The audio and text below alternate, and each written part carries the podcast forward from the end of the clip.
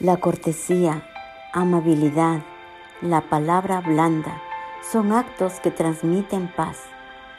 El ser agradecidos y misericordiosos son cualidades que hablan de un buen corazón.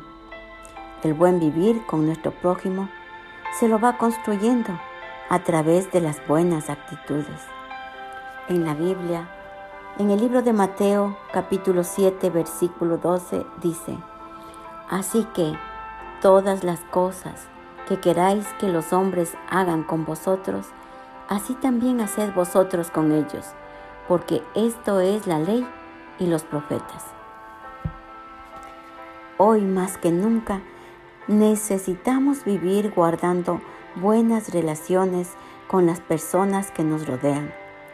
Nos necesitamos los unos a los otros para ayudarnos y caminar por la senda de la vida, un día a la vez, y haciendo de este día el mejor de nuestra existencia.